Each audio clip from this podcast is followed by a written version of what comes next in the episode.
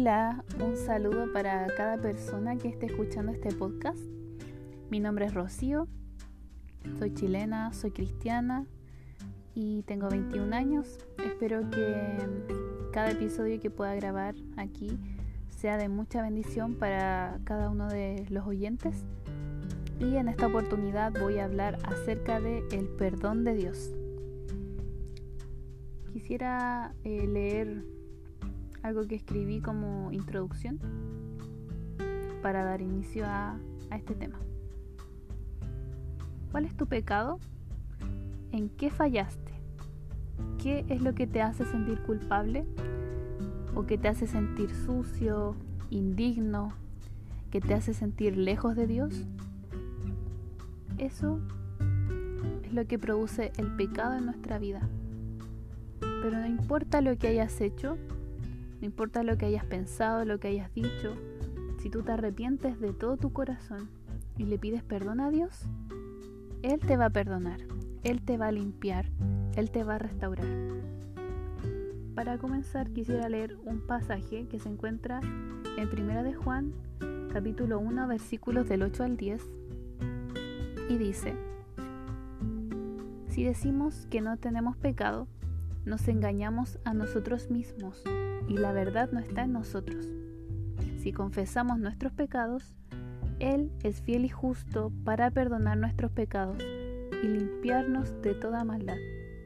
Si decimos que no hemos pecado, le hacemos a Él mentiroso y su palabra no está en nosotros. Este pasaje nos habla y nos dice que debemos confesar nuestros pecados. Primer lugar, eh, en primer lugar se menciona de que si nosotros decimos que no tenemos pecado, que no hemos fallado, entonces no tenemos la verdad. Y la verdad es Jesucristo, la verdad es la palabra de Dios. Si nosotros decimos en nuestra vida, en nuestro corazón, no, la verdad yo no he pecado, yo estoy bien, yo soy perfecto, o eh, yo soy justo, yo comparado con un homicida, yo comparado con un asesino, estoy bien. Lamentablemente todos hemos pecado, dice la Biblia. Si tú alguna vez has mentido, si tú alguna vez has sido orgulloso, si tú alguna vez has sentido envidia, has sentido celos, eso ya es pecado delante de Dios. Y necesitamos confesar nuestros pecados. ¿Y qué vamos a encontrar si le confesamos nuestros pecados a Dios, Él nos va a perdonar y Él nos va a limpiar de toda maldad, porque Él es fiel y Él es justo. Él no nos va a dejar solos, Él no nos va a dar la espalda, Él nos va a limpiar y va a quitar esa culpabilidad que está en nuestro corazón. Quiero leer otro pasaje a modo de contrastar el que acabo de leer y se encuentra en Proverbios capítulo 28. Los proverbios están llenos de consejos y aquí dice Proverbios 28, 13.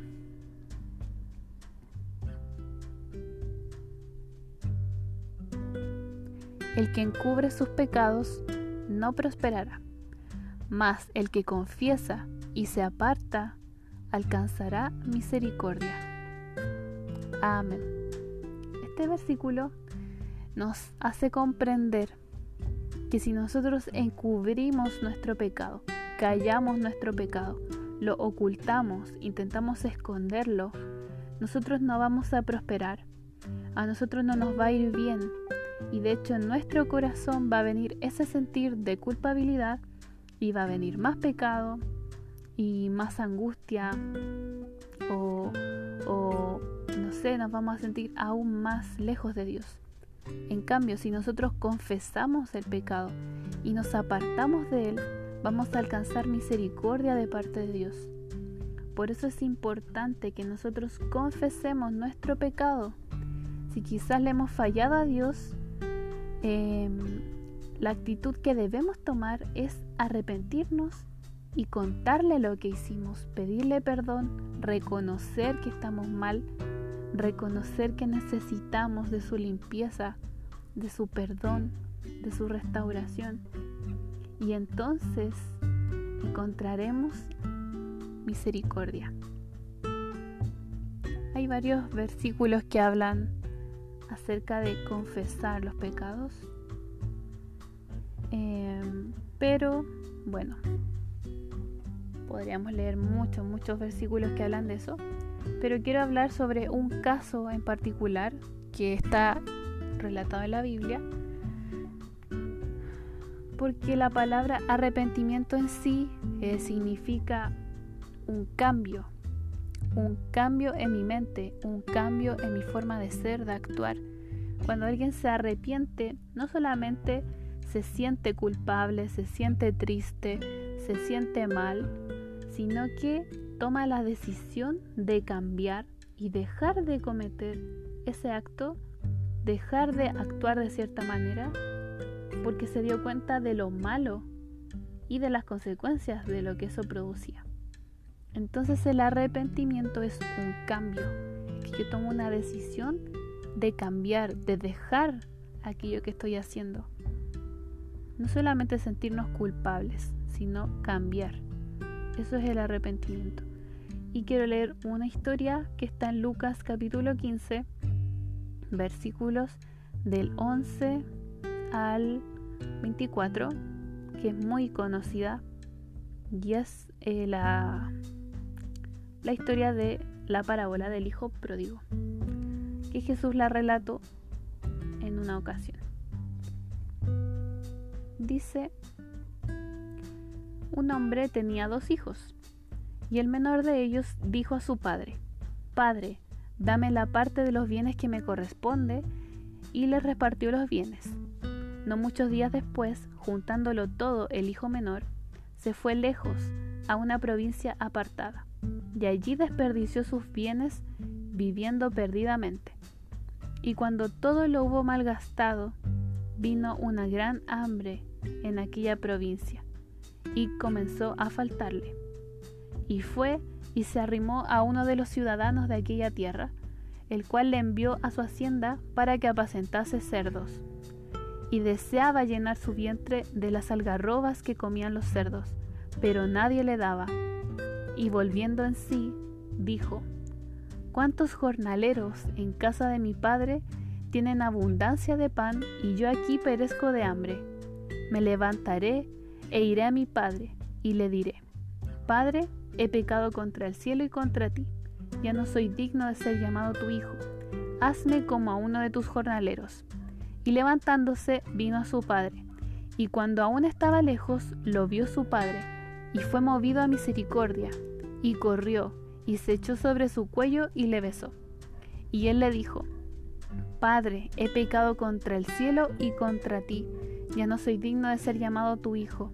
Pero el padre dijo a sus siervos, Sacad el mejor vestido y vestidle, y poned un anillo en su mano, y calzado en sus pies, y traed el becerro gordo y matadlo, y comamos y hagamos fiesta, porque este mi hijo muerto era y ha revivido, se había perdido y es hallado, y comenzaron a regocijarse.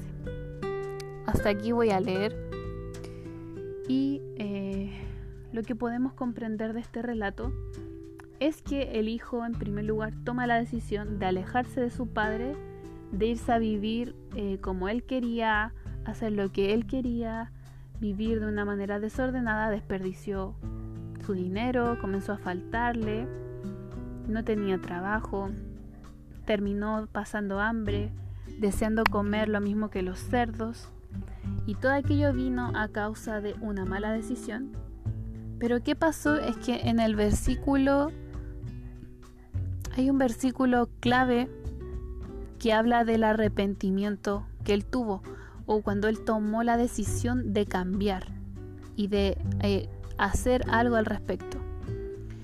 Y este está en el versículo 17. Volviendo en sí, este joven dijo, ¿cuántos jornaleros en casa de mi padre tienen abundancia de pan y yo aquí perezco de hambre. Aquí hay una actitud del joven en que se da cuenta de lo que está pasando, se está dando cuenta de eh, el lugar donde cayó a causa de su pecado, de su mala decisión, y toma la decisión de levantarse y de regresar donde su padre. ¿Y qué es lo que este joven encuentra en su padre? No encuentra un castigo, no encuentra un sermón eh, de por qué te fuiste, date cuenta lo que hiciste. Eh, ¿Qué es lo que encuentra de parte del Padre? Encuentra perdón, encuentra misericordia, encuentra amor. Y eso es lo que nosotros recibimos de parte de Dios cuando reconocemos nuestra condición, cuando tomamos la decisión de cambiar y de acercarnos a Dios y damos ese paso de avanzar y de postrarnos delante de Dios y reconocer, Señor, yo te he fallado, yo estoy mal, mi vida no tiene sentido, necesito de ti. Cuando hacemos eso, Dios nos escucha y encontramos misericordia de parte de Dios y un cambio. Dios nos levanta, Dios nos restaura, Dios nos da una vida nueva, Dios nos da salvación, vida eterna, nos llena con su amor. Todo eso lo encontramos, encontramos el perdón de nuestros pecados en Dios.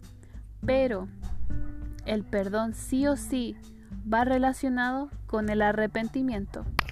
Si no hay un arrepentimiento, no puede haber perdón. Si no hay una confesión de pecados, no puede haber perdón de parte de Dios. Es necesario que nos arrepintamos, que reconozcamos nuestra condición, que confesemos nuestros pecados a Dios y Él nos perdonará. Hoy yo te hago una invitación a que si hoy estás quizá analizando tu vida y te das cuenta de cosas que has hecho mal, de pecados que hay en ti, confiésaselos a Dios, cuéntale a Dios, no tengas vergüenza, Él ya los conoce, pero Él espera que nosotros abramos nuestra boca y le confesemos, le pidamos perdón, y Él podrá limpiarnos y restaurarnos y darnos vida eterna. Hoy te hago esta invitación, acércate a Jesús, confiésale tus pecados. ¿Sabes por qué Dios perdona los pecados tan fácilmente? Porque Jesús ya pagó el precio por todos los pecados que hemos cometido. Hoy solamente necesitamos creer en Él, confesar nuestro pecado y recibiremos el perdón de Dios. Ya no nos va a costar nada, no tenemos nada más que hacer, porque el precio ya lo pagó otro por ti. La deuda está saldada hoy encontramos perdón de parte de Dios a través de Jesucristo. Así que te hago esta invitación que puedas ser como este hijo pródigo, si quizás estás lejos de Dios, puedas darte cuenta de que Él te está esperando con los brazos abiertos, no importa lo que hayas hecho, si te arrepientes, Dios te va a restaurar, Dios te va a cambiar. Que tengas un buen día.